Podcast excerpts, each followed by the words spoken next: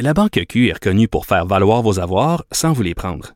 Mais quand vous pensez à votre premier compte bancaire, tu sais, dans le temps à l'école, vous faisiez vos dépôts avec vos scènes dans la petite enveloppe. Hmm, C'était bien beau. Mais avec le temps, ce vieux compte-là vous a coûté des milliers de dollars en frais, puis vous ne faites pas une scène d'intérêt. Avec la Banque Q, vous obtenez des intérêts élevés et aucun frais sur vos services bancaires courants. Autrement dit, ça fait pas mal plus de scènes dans votre enveloppe, ça. Banque Q. Faites valoir vos avoirs. Visitez banqueq.ca pour en savoir plus. Dimanche, c'était la journée internationale des droits de la femme. Et dans les médias, évidemment, on a beaucoup parlé des droits des femmes.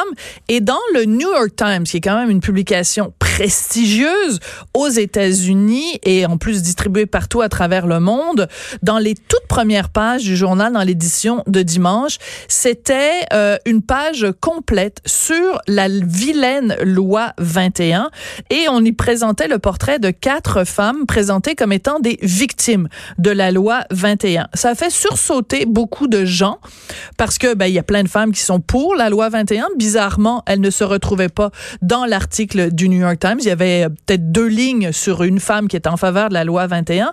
Tout le reste c'était vraiment une charge à fond de train contre la loi 21. Il y a même des gens qui pensent que le gouvernement du Québec, qui a quand même instauré la loi 21, devrait carrément demander des explications au New York Times.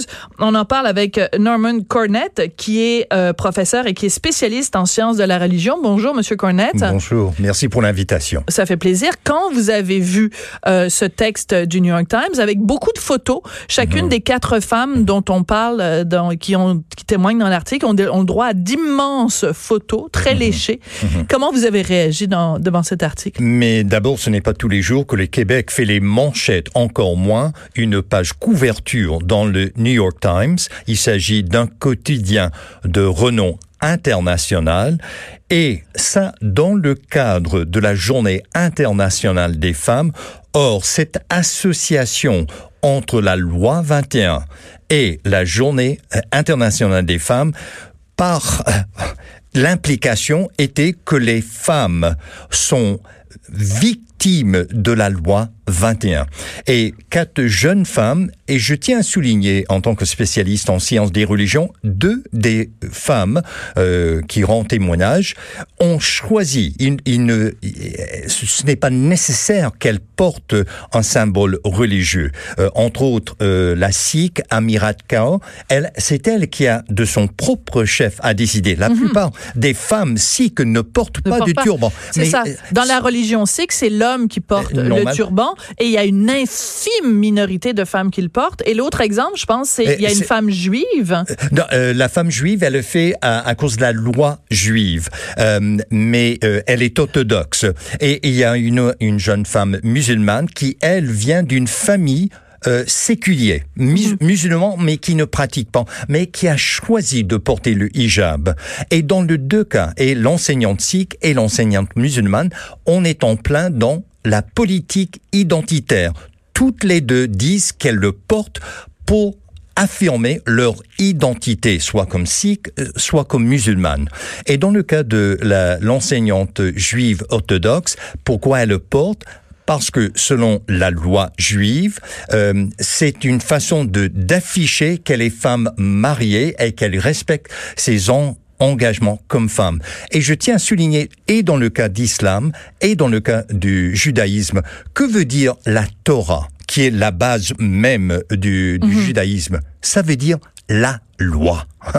Qu'est-ce que- C'est intéressant. Ouais. Oui, c'est ça. Donc, ce sont des femmes, pour le, pour le dire comme ça, qui placent donc la loi de leur Dieu au-delà de la loi de l'État québécois, donc euh, euh, qui a été euh, votée et qui est appuyée. Bon, il faut, c'est important de le mentionner par 70% de la population. Ce qu'il y a euh, de particulier dans ce texte-là, c'est que euh, habituellement, dans un article de journal, bon, on est, on a une obligation comme journaliste de, point- de présenter deux points de vue. Donc, si on pré- présente du point de vue des gens qui sont contre la loi 21, notre obligation journalistique, c'est aussi de présenter le point de vue inverse. Or, ben, je l'ai remarqué, puis j'imagine que vous avez remarqué également, il y a trois lignes dans le texte sur une femme qui dit ben moi j'ai fui un pays où euh, il y avait justement des lois religieuses très fortes et je suis très contente de venir ici au Québec où il y a la loi 21. Mais c'est une voix versus quatre voix qui sont contre et surtout on se demande pourquoi il n'y a pas de mention d'hommes qui sont affectés par la loi 21. Pourquoi on en fait comme si c'était une loi contre les femmes? Mais ça c'est très important puisque euh, on l'a fait dans le l'édition, le numéro spécial voué à la Journée internationale des, des femmes toute fin pratique, l'auteur et par le fait même euh, la rédaction du New York Times a instrumentalisé la Journée internationale des femmes afin de discréditer la loi 21. Donc, on a fait le procès de la mhm. loi 21 et la preuve probante, c'est le témoignage de quatre femmes.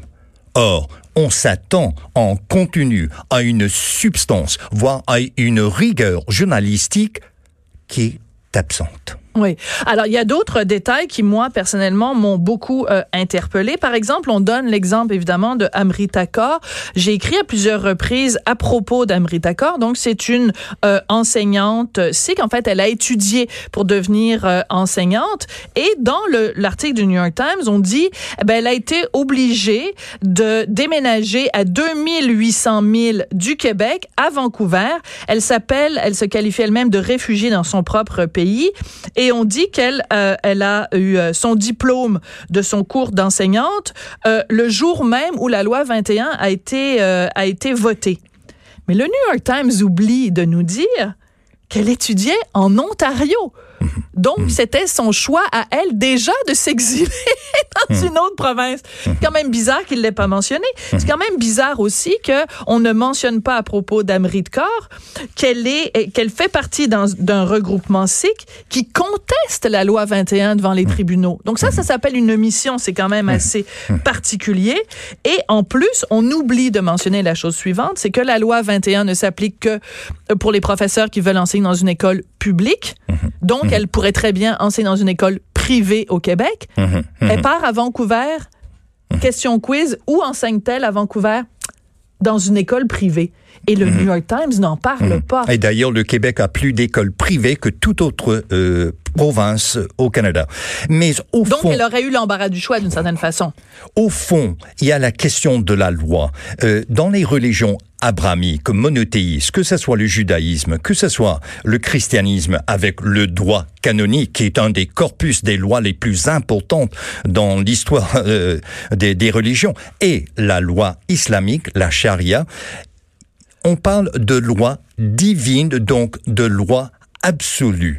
La question euh, avec la loi 21, dans l'espace public, quelle, quelle est la primauté? Mhm. Est-ce que c'est la loi religieuse ou bien la loi civique, la loi civile? Et or, euh, on, tôt ou tard, on va il faut réconcilier que c'est la raison qu'on a établi le, le sécularisme des États euh, séculiers, mhm. c'est que quand on prétend que c'est une loi divine, absolue, avec aucun compromis, mais comment gérer la société qui est, mhm. c'est la c'est le propre d'un gouvernement. Or, pour gérer la différence, on met tous et chacun sur un même pied d'égalité. Et chacune de ces religions va insister sur sa primauté.